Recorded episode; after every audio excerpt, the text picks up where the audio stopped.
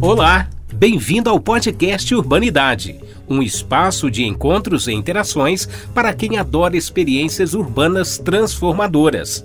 Aqui a caminhada é longa, mas é recheada de muito bate-papo, conhecimento e inovação. Então se conecta com a gente, que o podcast Urbanidade está apenas começando.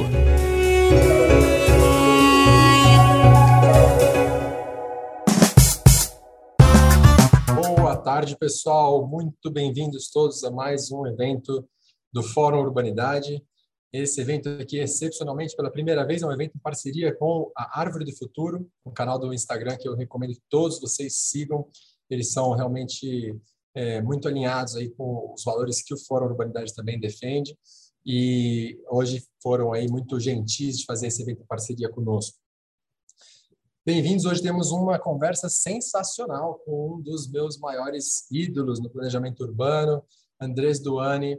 É um cara fantástico, tenho certeza que vocês vão adorar essa nossa conversa. Mas antes disso, vou só passar aqui rapidamente algumas instruções. Durante o evento, se você quiser fazer uma pergunta, tem um botãozinho aí, Q&A, embaixo da sua tela as perguntas têm que vir por esse botão para que a gente possa é, fazer a moderação aqui e eu possa trazer essas perguntas para o nosso convidado. A gente vai tentar aí responder ao máximo as perguntas que vierem do nosso público. Por favor, se engajem, participem, façam parte dessa conversa. O nosso link, que é o link que vocês usaram para se inscrever aqui, links.urbanidade.org barra Andrés tracinho Duane, vai ficar aberto durante todo o evento. Então, se estiver gostando, vale, manda no WhatsApp lá para alguém, manda no grupo. As pessoas ainda vão poder entrar durante o evento para participar aqui, como sempre, né, ao vivo, dos eventos do Fórum Urbanidade. Nesse evento, nós temos, como temos um convidado falando inglês, a gente tem aí a opção de tradução simultânea. Então, se você preferir assistir em inglês, que eu sempre recomendo, se o seu inglês estiver afiado, vamos no inglês, porque você garante que não perde nenhum detalhe, mas se precisar, é, se preferir ouvir em português, tem esse botão de interpretação aí, esse, esse globo na parte de baixo da sua tela. Você clica ali, pode mudar para português e aí você vai ouvir a tradução simultânea da nossa conversa, tá bom? E também peço sempre que vocês ajudem a melhorar os nossos eventos no final aqui, antes de sair do Zoom, quando você sair da reunião, vai aparecer uma tela com uma pesquisa que a gente pede que vocês preencham para ajudar a gente a continuar trazendo eventos de alto nível de qualidade sobre cidades, sobre urbanismo, sobre desenvolvimento urbano, sobre todos esses temas tão interessantes que nos interessam tanto, que são uma paixão para nós aqui no Fórum. Bom, vamos lá agora então para a apresentação do nosso convidado de hoje. Eu vou a partir de agora mudar para o inglês, vou começar a falar em inglês. Então, de novo, se vocês quiserem ouvir em, em português, muda ali a, a chavinha ali embaixo, tá bom?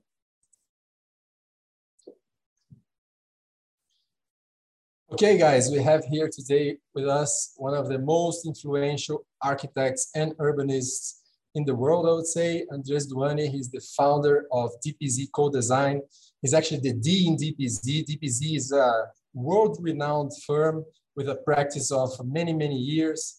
Uh, and together with his partners and other people in, in the US, they founded about almost, I think, 20 something years ago, almost 30 years ago, the Congress for New Urbanism, which established this movement of new urbanism. We're going to be talking a lot about this today. It's a great, great honor for us, for, uh, for us here at Fórum Urbanidade to have Mr. Duany here with us. Andres, if you're listening, you can uh, switch back your video on and come on stage. Yes, I'm coming. How's that? Hi. Yes, Hi. perfect. Thank you very much again for being here with us. Sure. Uh, it's a pleasure for us to be to have this opportunity of speaking to you here, bringing a lot of your knowledge, your experience to the Brazilian public, where our cities would definitely, definitely need, uh, well, uh, have a lot to to to to gain from from everything from the, your perspective, the way you see things. Thank you, thank you, thank you so much. We have almost 100 people here with us live, so I'm looking forward for a great event. Mm-hmm. Thank you. I was going to say one thing. Uh, I think you don't not need not only a Portuguese translation, but there's a required uh, cultural translation uh, okay. because um, while we are uh, superficially very similar, uh, the countries of the West, um, it's actually different enough that I'm going to make an effort to say, but in Brazil, you know, this might be different. Okay. okay. So there's going to be that aspect. Yes. Yes, of course, we understand. But still, I mean, you, you've, you've worked everywhere around the globe. And I think that you are one of the, I would say, one of the persons that is more kind of uh, keen to, to, to, to what exactly are the differences between these places. This is one of the things that I want to talk about. What is similar, what is different. Yes. But uh, Andres, let's come on, let's let's just start with the basics, right? Let's just start from the beginning, and tell us if you can a little bit what is in the end new urbanism after all. What's that? What what does that mean? And what is new in new urbanism? That's I think you'll hear that a lot. okay, well, I'm going to give the most succinct possible explanation, and it's possible to do so because it's not that complicated. Right. Um, cities that before the automobile were highly dependent upon people walking and essentially animal transportation. And that determined the urban fabric, and the urban fabric was very disciplined. You, with, you had to get to your daily needs walking or you died. Okay, there was no, uh, there was no plan B. You had to get to your daily needs. The automobile completely disrupted that discipline. Okay, because you could actually drive past the nearby bar, you could drive past the nearby market and just keep going to the bigger, cheaper one. And so everything became disaggregated. That was the first thing that happened. The automobile was the great disruptor. The other one was uh, that accommodating the car, the automobile, in buildings and in cities was also highly disruptive. Like when you look at, for example, Manhattan, and you look at the tremendous urban fabric, the continuity of the frontages, the density, the pervasive transit everywhere, you know, that you can go anywhere, that's because that city was laid out before the car.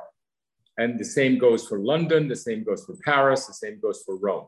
Those cities that were that, that grew after the automobile have a very difficult time actually supporting transit and supporting and actually having, I would say, superb walking experiences because the cars are everywhere disrupting things. So what we've done is we said, look, we realize there's, uh, there's a new world that does some things very well. And then there's an old world that does some things very well as well. So we are not going to be ideological. We will choose pragmatically. That's an American word. Pragmatism, by the way, has a good reputation in America and a bad reputation in Europe. They accuse you, oh, you're a pragmatist. And in America, we say, yes, thank you very much. Anyway, pragmatically, we choose whatever works best in the long run with the modern city and whatever works best in the long run with the traditional city. So what makes it new is how the ability to select one and the other. Like for example, your own famous Brasilia, that is an ideologically futurist city. Everything about it was going to be modern. Okay, now there are sometimes in certain cities of preservation that are being highly preserved, they're ideologically traditionalist cities, and they will fight anything that actually brings, in fact, any improvement. We're different because we actually are able to choose one or the other, one or the other. And, uh, and that takes a great deal of skill because to reproduce the modern city straight or the traditional city straight, the models are right there. They're old models, you can study them very closely. To actually continually be evolving the mix is more difficult.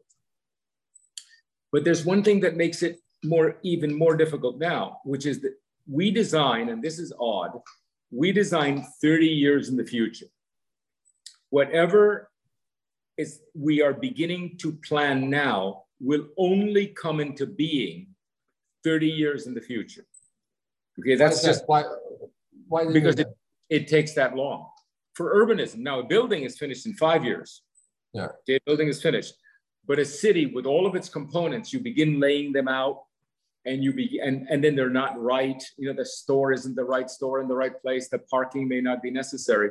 And so, what we've experienced in reality is that the 30 year time frame, like when I meet a 20 year old, I think of them as 50. Okay. Yeah. And some of the things with environmentalism now, uh, we, we sound sometimes very pessimistic because I'm actually thinking of 2050. Okay, 2050 is the reality of what we're designing, not 2020. And, and, and I think those three things, the thinking of the future, which is sometimes called vision, but that's a superficial thing. We really do think what's it going to be like 30 years from now, plus the pragmatism of the old city and the new city and the skill of combining them, that is the new urbanism. But this this component of uh, this, this more of environmental component was this uh, an original uh, component in the new urbanism? Because I think the, the CNU is is what 28 yes. years old right now. You're quite right. Uh, well, the CNU came together 30 years ago exactly. We're having our 30th meeting, but already there were about half a dozen practitioners separately arriving at the same conclusion in the United States and in some Europeans. And what we did is we said we, we must meet each other. And originally it was a small group that grew and grew. Now, there are different times that the new urbanism was driven, driven by different policies or by, let's say different drivers. The first one is at first it was simply popular. It was market driven. People wanted to live in these places. These places were ideal. They wanted to walk, they wanted to drive, they wanted to do both. That was the first driver. The second driver is something that probably hasn't happened in Brazil, but opposition to development, what is called the NIMBY, That's became very strong in Brazil. It's very strong. Okay. Very strong. That's because the automobile makes such disastrous cities. And since we minimize the use of, I mean, I'm simplifying, but essentially, since we actually, we would say, yes, we're going to do the damage, but less damage than the others, we were then driven by the politics of opposition. That was the second driver. The third driver, which I thought would be the final driver, was when certain academics began studying the health consequences of walking. Uh, not only the health consequences, exercise, but also social isolation, you know, which is a disease now. It's a it's an infirmity. And I said, well, once health gets into it, with Americans wanting to live forever, you know, they we all want to be immortal. That's all we need to say. We will be absolutely, uh, we won, but it wasn't because it was overtaken by climate change. Huh. Uh, climate change came up much more strongly than the prior three. And it turns out that we had a proposition for climate change that was very strong because we reduced tailpipe emissions, the carbon of, of the automobile, you know, uh, by, uh, by driving less, by not, and also by being able to, um, to enable transit, public transit. And so we got caught up in measuring carbon. Frankly, we're part of the solution. And now people look at us and say, oh, you have less carbon impact. My, my problem with that is that it oversimplifies everything we have to offer. There's a lot more than just reducing carbon. In other words, all the very many things that we used to we used to be able to besides what we call needs and desires the needs and desires of humans that new urbanism was able to provide has unfortunately been subsumed by an obsession with carbon measurement. And so, you know, I, I, mean, it's, it's really pathetic because there's so many things to talk about other than carbon. I want to go back to that in a, in, a, in a bit, but let me just first, let me just make sure that all our listeners here are on the same page when you talk about new urbanism, because when we think about it, I mean, very interestingly, you, you, you mentioned some drivers and some conceptual and fundamental aspects of it. But when people think of new urbanism, they will usually relate to a more of a morphological aesthetics like like, like it's a certain shape of buildings it's like kind of a certain yeah. techniques yeah. and there's like oh it's got like uh, active facades and broad sidewalks and things like that yeah. so and you didn't even mention those things in your in your answer well your, because so that's those, very interesting okay those are means to an end uh, what what we discovered and of course jan gehl speaks of that too and so does chris alexander and Leon Krier, we discovered that the way the building meets the sidewalk, the frontage, literally the frontage, the first floor and the sidewalk, and this is a term that should be introduced into Portuguese, the frontage. It's really the fir- no yeah, facade is the whole thing. The facade is yeah, the whole. That's right. The, the frontage involves the first two floors and the sidewalk designed, although sometimes, you know, the sidewalk is considered public and the facade is considered private, they work together to create a walkable environment, which is very, very important because humans are very, they've become quite spoiled. You know, at least American humans really want to be interesting and safe. They want to be amused all the time, or we don't walk. Like if we if this isn't amusing, we're not walking. You know, we'll get in the car. And mm-hmm. so the first thing that you mentioned is the frontage, which is a technology. Now there's a, a second thing, which is the aesthetic of the buildings. Now, a lot of architects dislike us because we control the aesthetic. We say, well, it's got to be like this. The reason we do that is to make mixed use harmonious. Okay, you understand that a house, a house and a townhouse are different socioeconomic classes. And an apartment building is another socioeconomic class. If, and an office building is a different use. If they all look different, if the house has a little pitch roof and the townhouse is modernist and the apartment building is balconies and the office building is glass, they all look extremely different. And it's very difficult to get people to accept mixed use. What we discovered is that if we control a harmonious aesthetic, it's camouflage. Now, this is going to drive the architects crazy. Yes. But we but we consider we consider style to be camouflage to ease the transition to a quite a radical program, which is socioeconomic diversity. Okay, if the affordable housing looks different, as it often does, you have a much more difficult time absorbing it in a middle class neighborhood because it looks different. You say, oh, that's where the poor people live.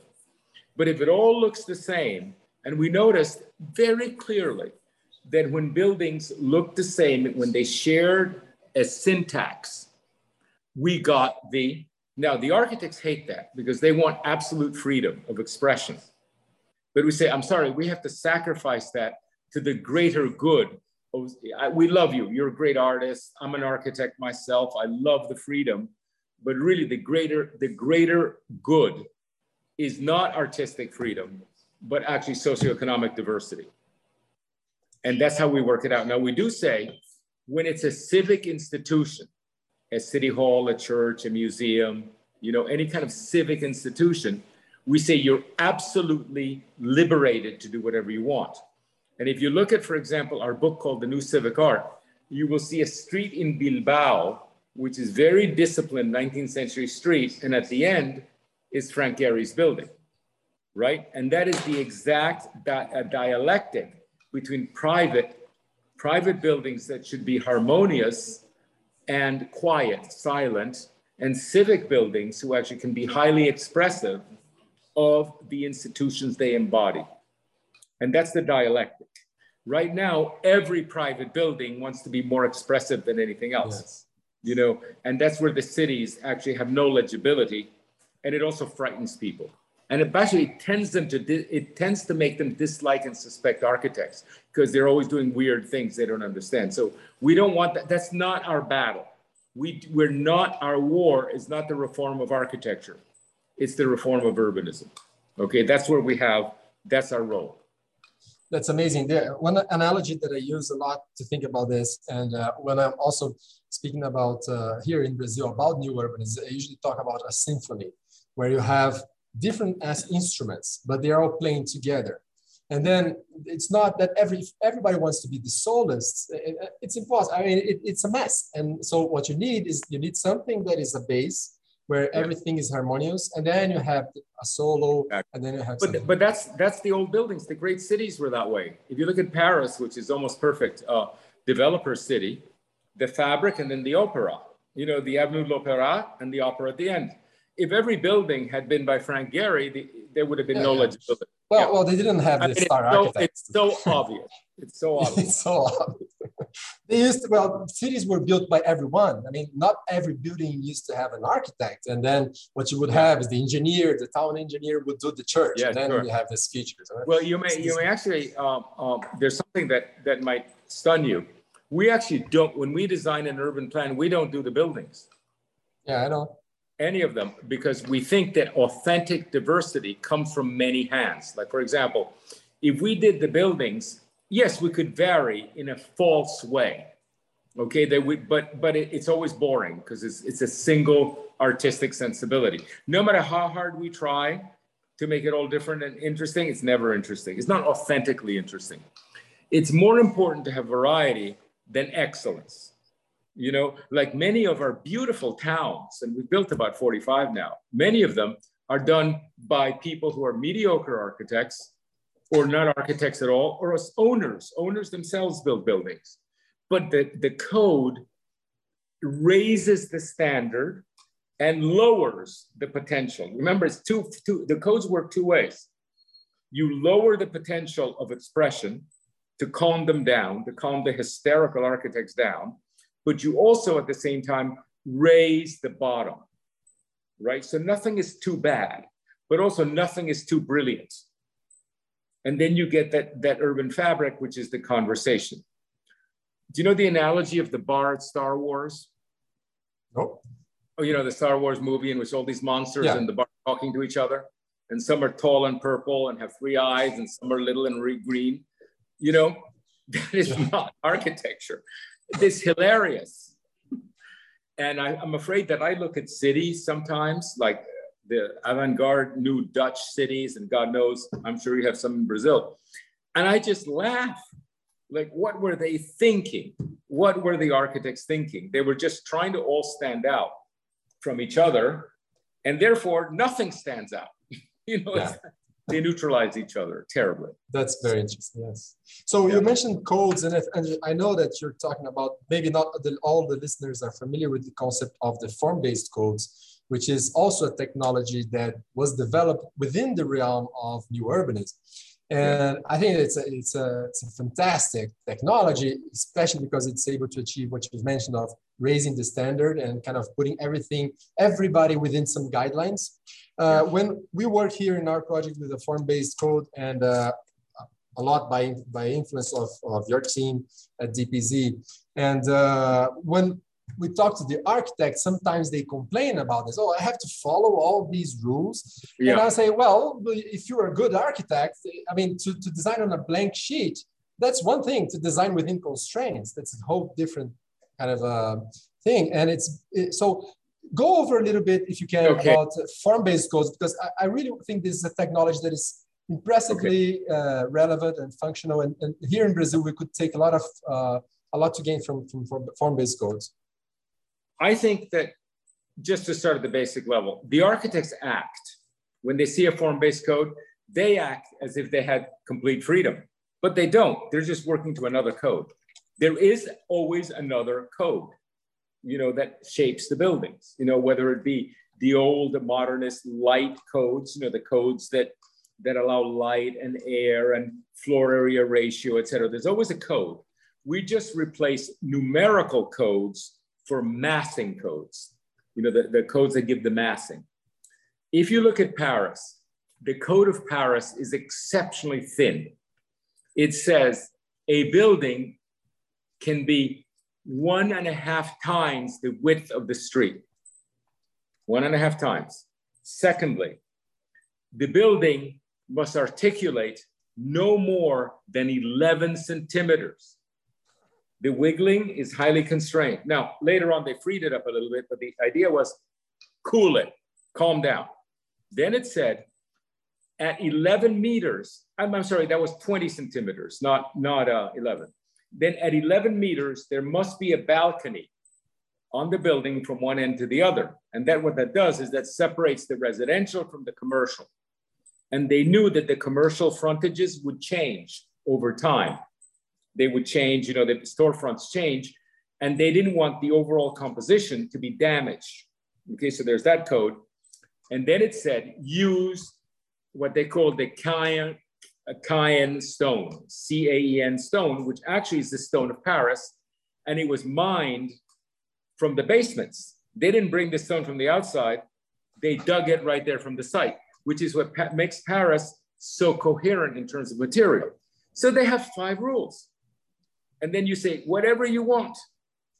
You see, and yet you arrive at this city. Now, if you look at a modern code, there's a hundred rules, numbers, all this stuff. Okay, so we said, no, no, we're going to be closer to Paris. And so that's where the form-based code came from. But I will say one thing. The original form-based code was only one page, which was the Seaside Code. Over the years, it has been encumbered against my advice by people who over, over determine things, frankly. And I think the architects are objecting to two things. First of all, the overdetermination, you know, which are actually run by, control. it's about control freaks. You know, you don't need that much control. And sometimes they're controlling the wrong things. Anyway, you know, if you see Paris, it's only, it's controlling the right things. But the second thing, which is, which I think is very important about, about, about the code is that um, you give variances on the basis of architectural merit. Okay, if somebody, I mean, there's a human involved. Okay, there's a human. It isn't just an automatic uh, AI machine. There's a human there. And if you make the case for architectural merit, like I've got a really cool idea, okay, you'll say, okay, that's a cool idea. I'm going to let it happen, and it doesn't set precedent. It doesn't. it doesn't. It doesn't mean that now it's the law. Yeah. You have to prove that it's a cool idea. And I think it's very important to have it, that human involved, that human actually allow truly good ideas that were not envisioned. Because, you know, when you write a code and there's a range of 100 things to do, the only way you can write a code is by eliminating 10% on either end. You can always code 80%, but you can't code 80 because the last 10 of possibilities makes everything impossible. So the code does prevent some good things from happening. You have to admit that. But if you come in with a truly great idea that wasn't envisioned by the code, you make the case to the human without torturing the human. Okay, frankly, that would be unfair. And the human might let you, might give you the variance. So there's that. And I hope that's built into the code. Now we've done one other thing. The recent codes that we're, at, we're writing also explain why we do things.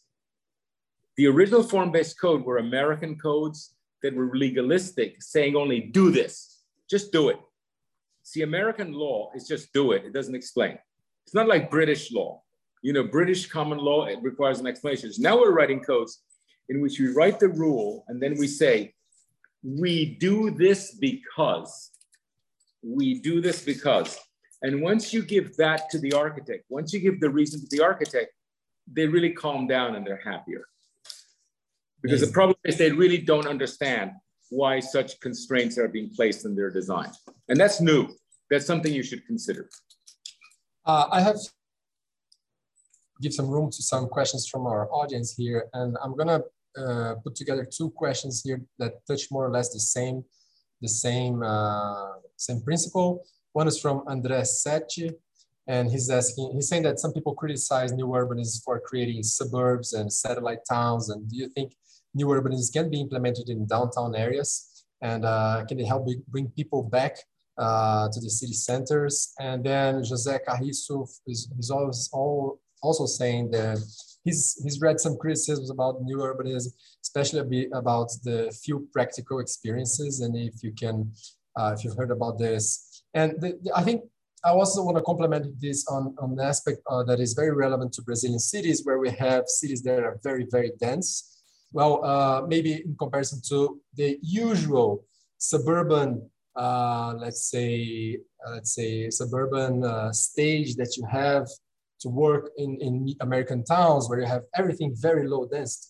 And we're not as dense maybe as some cities in Europe, but we have uh, usually a denser environment and more vertical environment as well, uh, which not necessarily means more dense, but So it's a very different constraints. And do you think you can implement those uh, principles of yeah. urbanism in these places? Okay. And what about these criticism? I mean, okay. Uh, first of all, the second criticism. Remember, I'm going to go to the first criticism because I can't remember the second one. Okay, yeah, okay. So let's do the first one. Okay. In the United States, there's a great deal of freedom of where to live. Okay, and once the automobile came in, suburban sprawl became enormous. Okay, and in many ways, most cities were abandoned and they lost value. All of them did to some extent. Okay. The new urbanists have been, um, but the battle, the war, the war is not in the inner city because they're there waiting to be redeveloped. The war is stopping sprawl. Okay. If you can say, yes, there's two kinds of war there's the production back at the factory, but then there's the front. And the front is where the battle is. And we very often are out there where the battle happens, which is to actually deflect sprawl into new towns. Okay? Now, about a million two hundred thousand units of suburban housing are built every year, at least a million two hundred thousand. If we ignore that, it just frees them. We are the only people that actually are affecting anything out in the suburbs in terms of changing the pattern. And people say you shouldn't work out there. Well, it just means that then they have full freedom to do whatever they want. And by the way, it's not easier, it's harder because it makes a lot of money to do those houses and they don't want to change. Now, what about the inner city? People don't know how much work we've done in the inner city and how successfully.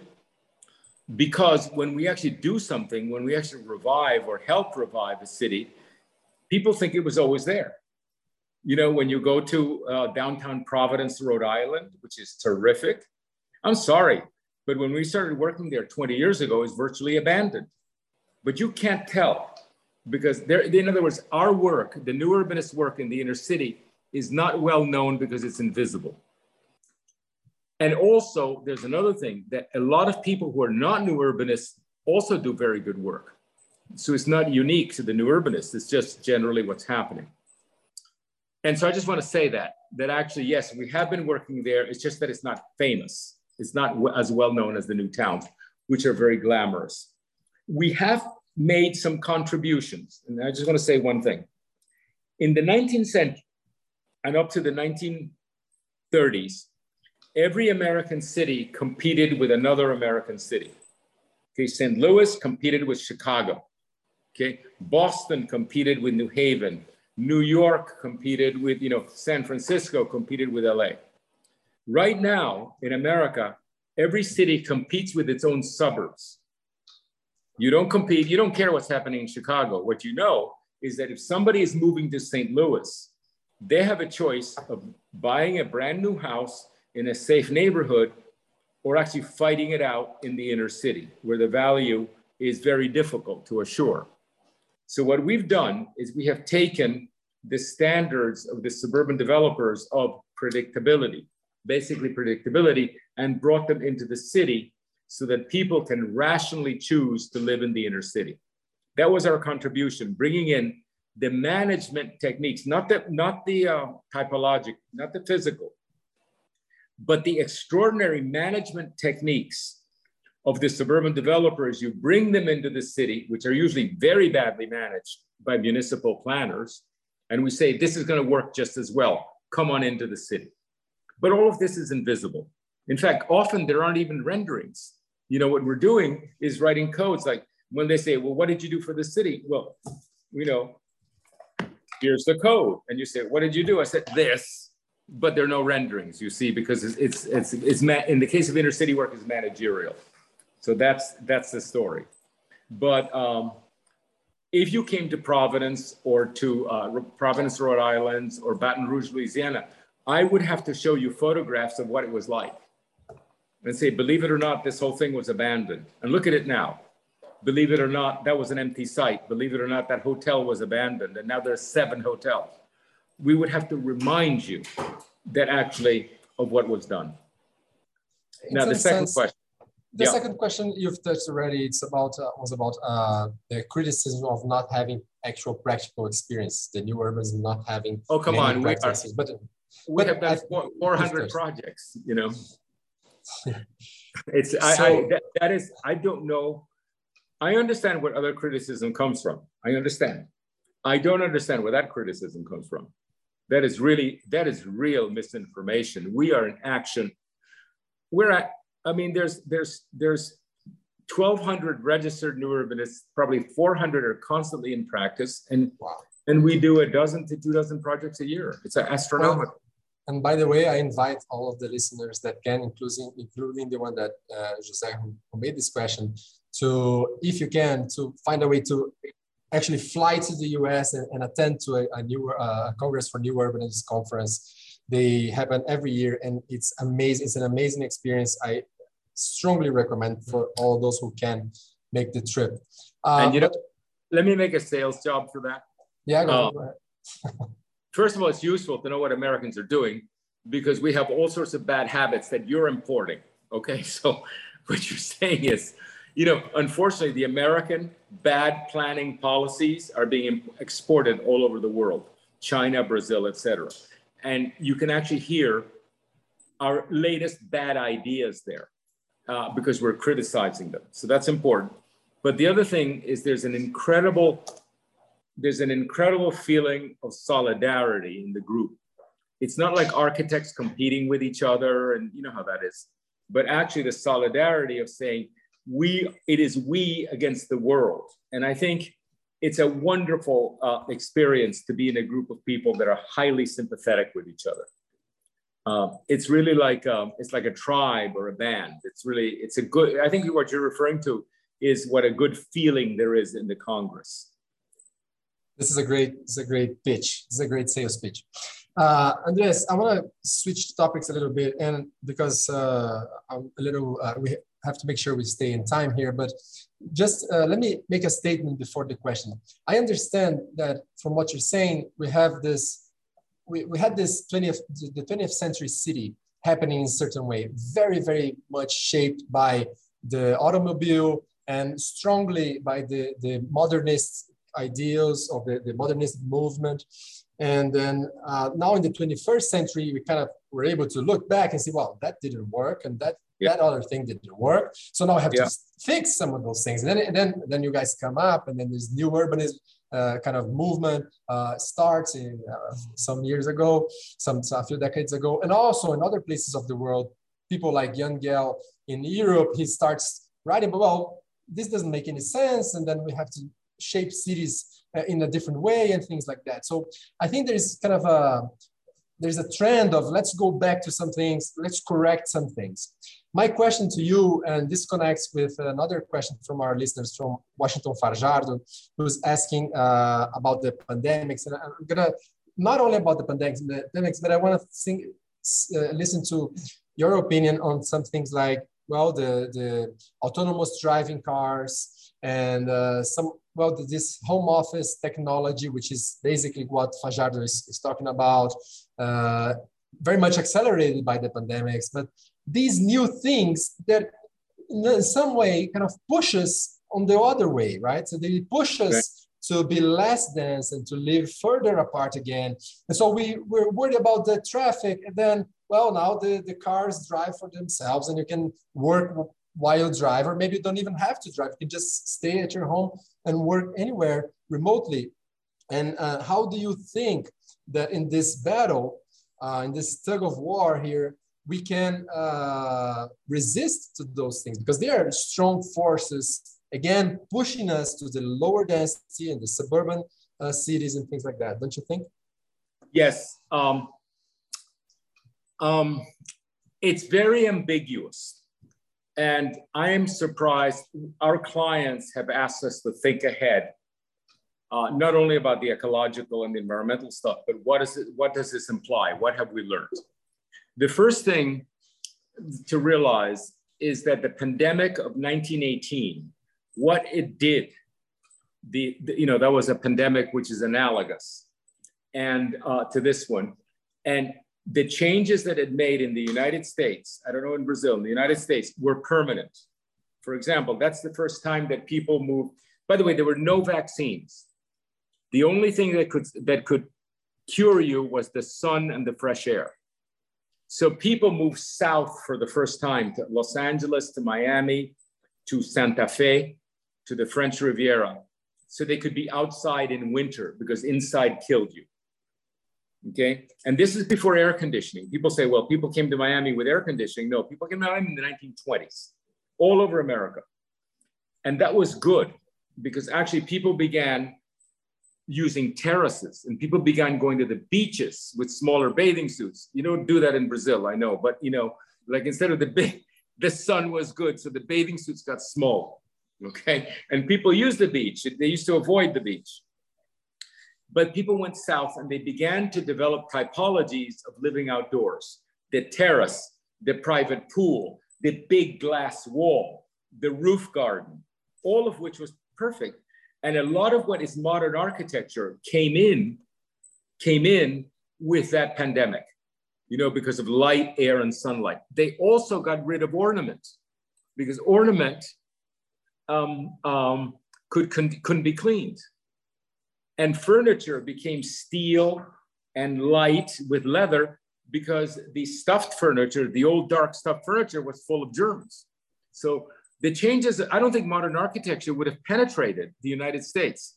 Because see, what happened in Europe, modern architecture had a socialist overlay. There was a need to do that. In the United States, we didn't have that. What we needed was the health aspect. So modern architecture, modern architecture came in as very glamorous and very sexy and very healthy, not, oh, you guys have to be socialists. You know, it was a totally different ethos. That's happening now. We are reminded reminded for cross ventilation. We are reminded that balconies should not only be little strips of very thin little strips on buildings that allow French, that allow sliding glass doors, but actually they should be like rooms, that you should be outside, you know, like Le Corbusier's immeuble villas, you know, they're really big balconies with double height space that let the sunlight in, that you could do yoga classes outdoors, that you could have living rooms outdoors. You know, that is very, very, we forgot that. We forgot roof gardens, you know, and etc. Okay, now the second thing about the cars. So I love COVID, what it does to architecture, frankly. The second thing that happened, and by the way, you don't have to live in a, in a single family house to live in an apartment that has this spatial quality of a single family house. You can have an apartment that has a yard, as you probably know, because you're building something. The second thing about the car, the problem with Tesla, with the cars, this is a very complex argument I'm going to make, is that they don't break. They don't break. So Tesla in the United States right now, you can't buy a Tesla.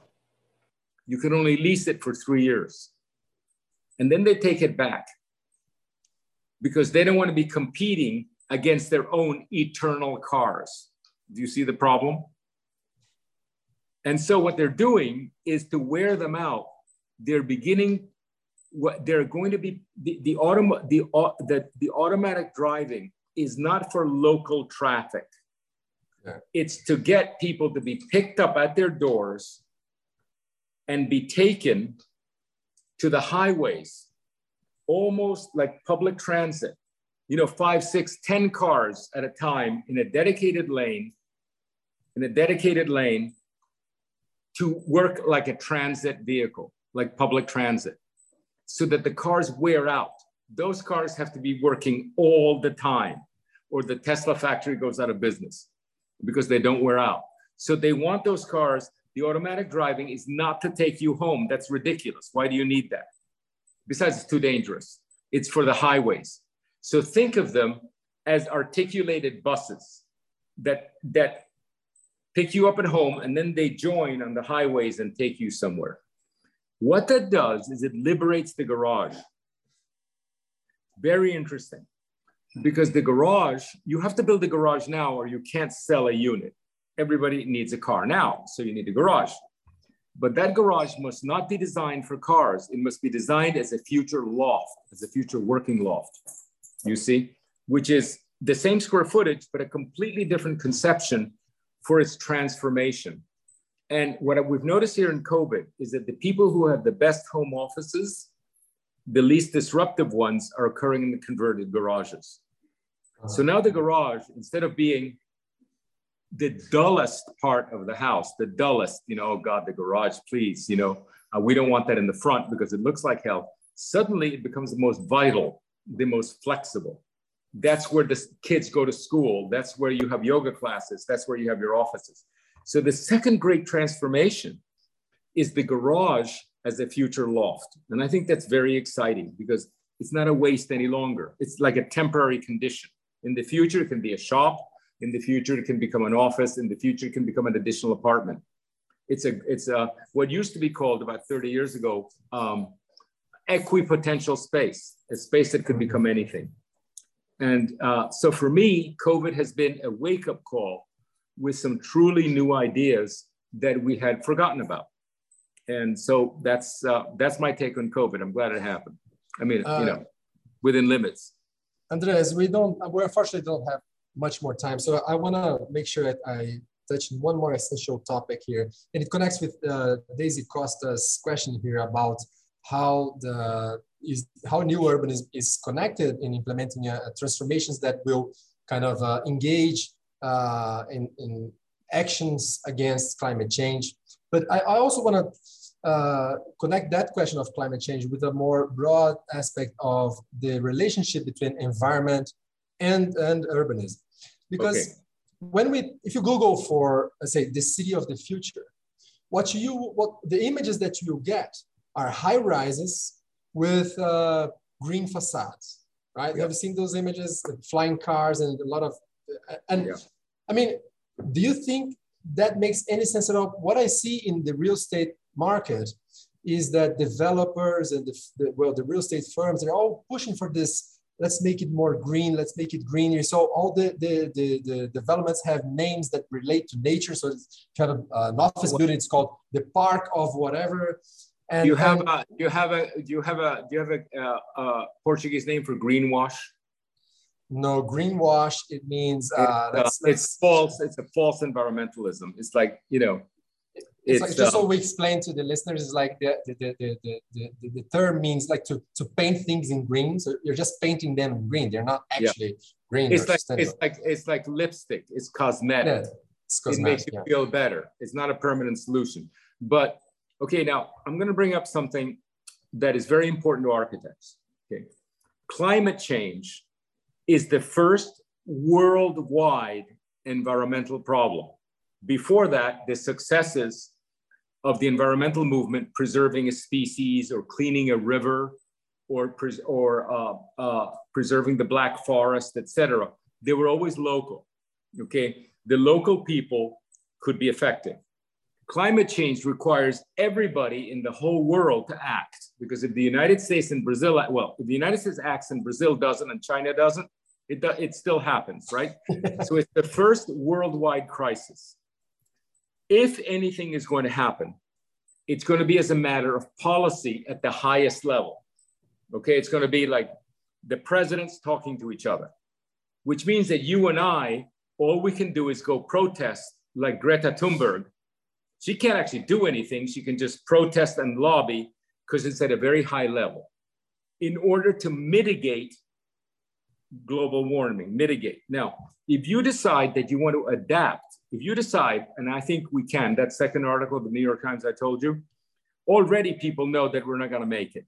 Okay, that eventually the thing is um, is rolling on its own. Okay, we have we have exceeded the thresholds, and so we have adaptation. Adaptation is completely local. Okay, it doesn't matter.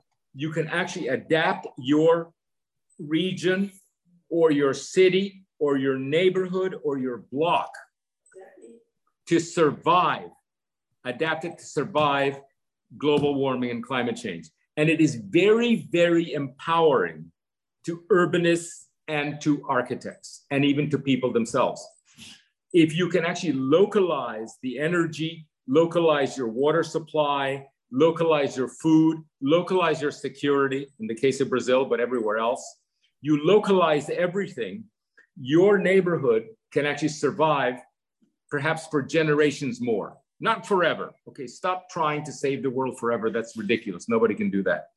But you can have a very good life for two or three generations if you adapt to the consequences. And so adaptation is different from mitigation. And the more you actually separate that and say, we as urbanists, we as architects are very effective for adaptation and we have no role in mitigation, none. It's, it's the president writing, writing carbon tax policy. Then we become powerful again.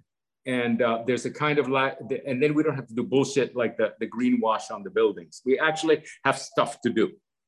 And the first thing to do is to map how far is your energy? Where does your electricity come from? How far is your water? Is it secure? How far are your daily needs? Are they secure? You know, is my block secure? Is my neighborhood secure? How complete are we? That is where we can go. And that is actually the next phase of the new urbanism is not to be to join the thousand other organizations doing mitigation, but to actually take up adaptation, which no one is taking care of. No one is taking care of adaptation. It's amazing. You look, there's a group in England and there's some good books, but no one's doing it. It's completely open adaptation. And that's where we're going. That's where we're going in the near future. And, and Duany, uh, one of the like the main opposition arguments that we see to new developments in Brazil. Well, well going, getting out a little bit of the climate change aspect of it, but but going back to the more kind of a general environmental concerns and things like that. When we see in, opposition in, in Brazil, the Brazilian in Brazil? Yeah, yeah. Okay. When we see opposition, I think this happens elsewhere as well. But when we see uh, opposition to real estate development, new uh, neighborhoods and things like that, urban yeah. developments, usually they use the argument of, uh, well, uh, they're gonna take this land and turn it into a city. We have to protect the environment. So this is kind of usually the main argument. And when we yeah. talk about densification, people use the argument of the environment. When it talked about uh, uh, of, of, putting people more together and higher higher uh, FARs and higher potential, higher high rises, people are usually going against it with environmental arguments. And this is nonsensical to me. And, and I think that uh, I, it would be important if you could uh, share your two cents on this, because how do people think, what I'm trying to say is, people think in Brazil as cities and the environment as opposites, as exactly. enemies, enemies. Okay. And, and so talk a little bit about this. Okay, this is, um, we have to get back on this uh, because it's a very big topic, okay? Yeah. The problem, the problem with American, including South American urbanism, as opposed to European urbanism. Environmentalism was invented in the late 19th century. It was very late, okay? And when nature came up for consideration, not just as a magnificent aesthetic, but something worth preserving, it was impossible in Europe to find wilderness. Nature, humans were everywhere. So you couldn't say humans and nature are opposite because there were too many beautiful towns in the forest and too many beautiful villages in the hills. Nature was everywhere. The Europeans could never conceive that humans were adversarial to nature because there was too much beauty and sense in how they inhabited the landscape. Now, in America, when the environmental movement arrived, it was called the park movement. You know, Roosevelt, the parks movement. And the ideal was wilderness. They wanted to preserve the wilderness of the West, right? They wanted to preserve, for example, your Amazon forest, wilderness. If wilderness is your ideal, every human that enters reduces the ideal. And the second human reduces it more. And intrinsically, by definition, if wilderness is your ideal, the humans are adversarial. And that is why in Europe, they are so comfortable with environmentalism. And in America, they're not, because humans are considered outside of nature and adversarial. Now, this has been very well studied uh, because the it is such it is such a fantastic problem. Like, how is it that in Europe there's no problem and in America there is? Now, how you handle that is, is a whole different topic. But one thing you have to grant is I've learned this from a person called Stewart Brand. When we do a public process and people bring up an issue like that, we don't oppose the issue, we actually explain to them even better than they understand what their problem is. They said, Sir, madam, I understand perfectly why you think that. Humans do this, humans do that, humans. So you basically explain to them that you completely understand what their problem is. Because if you don't do that, what they're thinking is they don't understand what my problem is. They don't understand. They're solving something that's not my problem. So you must always begin with complete empathy, explaining to people what it is better, better than they do what it is that their problem is. And then you say, aha, but we're not doing that. Once you explain it, you encapsulate it, and we say, no, we are part of the solution, not part of the problem. The other guys are part of the problem, right? Developers for the last 40 years have been part of the problem, but we are different. We're the next generation and we are part of the solution. That's how we handle it. But you cannot say that they're idiots. You cannot say that they're wrong because they're actually responding to a reality. It is bad for the environment the way we're building cities. You have to grant them that. Like no matter, look, when we do the public process, no matter what comes up for discussion, I always explain to them, I say, I completely know what you're talking about, you know? And that sets up a basis for discussion. And sometimes it's very hard because what you run across is prejudice, you know, and uh, not only racial prejudice, but you run across uh, economic prejudice. And you have to say, I understand why you think that. I understand it, but we're not doing that, you know? And that's, that's the one-two system that we use in the public process. And by the way, the environment is only one part because they have about 20 complaints. You know, it isn't just one, it's many complaints. Yeah. And all of them have a foundation in reality. That was very insightful. Thank you very much. Andres, uh, we're approaching the end of our scheduled time here, and it's been amazing. I really hope that we can invite you to a continuation of this conversation, maybe a year from now or something like that, so we can look back a little bit more into the, the effects of the pandemic and things like that.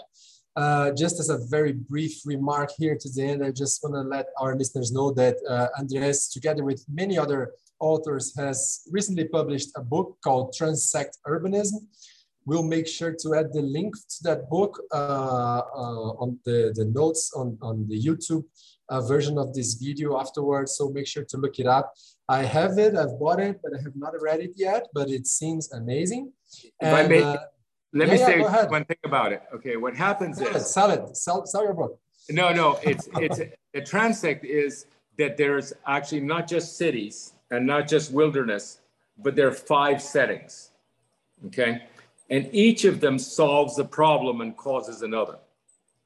None of them is perfect, but when somebody, for example, says, "I want quiet," you say, "Sir, you're absolutely right. You go live in T3."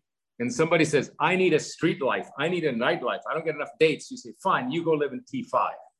So whatever you do is instead of saying, what you can't do in the United States is say, you, sir, are wrong. You're wrong to want that. You're wrong to want that. You're no, that doesn't work.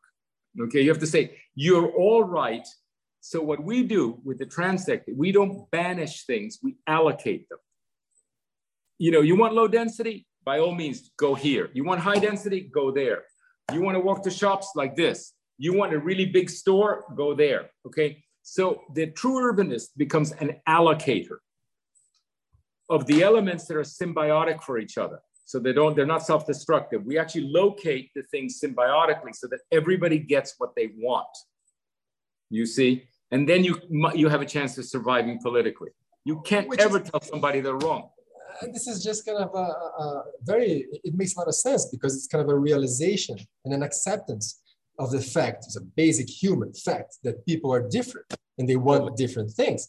So I see a lot of people today like promoting, oh, we have to get rid of suburbs, we have to get rid of cars. Yeah, no, no. I mean, that's not the way to go. We have to accommodate different ways of life. The problem is yeah. that usually in our codes, in our zoning laws and things like that today, we do not have room for dense compact city life and we have to yeah. make room for that option as well so i think this is yeah yeah yeah that's right that's Andres, right uh, say, any closing think, closing remarks? Uh, thank you yes, very much. You but... say, this is what we always then say. Said, you're all right. You're all right. Now let's level the playing field so that the choice is available to everybody. Because right now we can't build the dense mixed-use cities. You see, and that's unfair.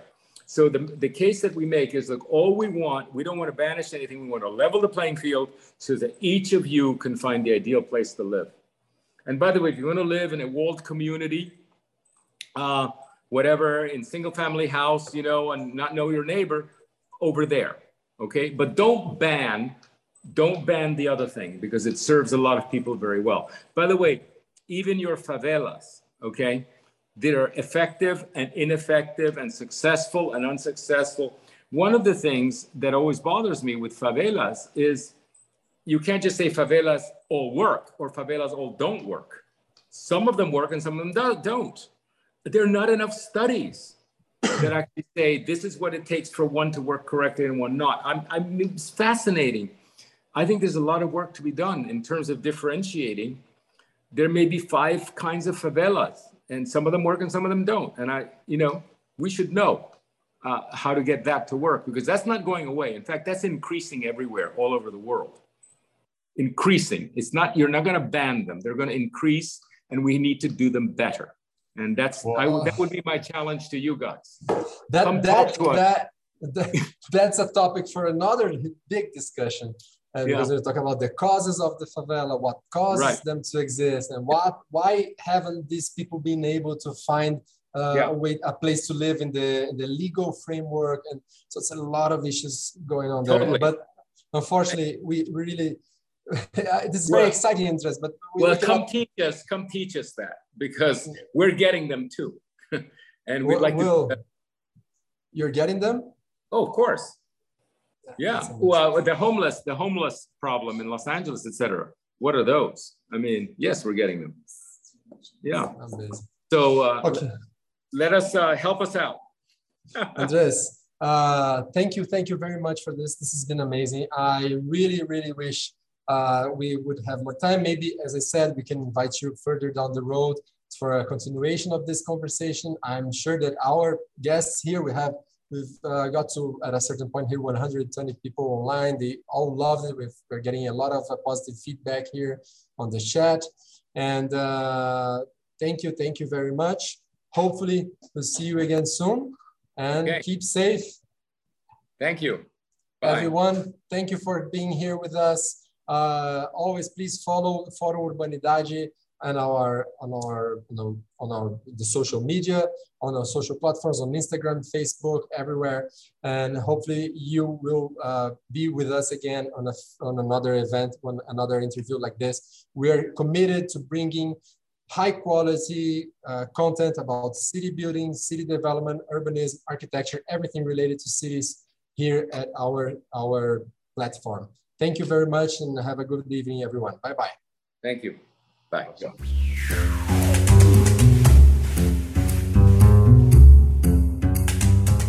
E aí, gostou do episódio? Então continue com a gente e torne a sua caminhada pelas cidades do Brasil e do mundo ainda mais leve e interessante. O podcast Urbanidade é uma realização da cidade Urbitar e conta com o apoio da Fundação Aaron Birman e da editora Vitínitas.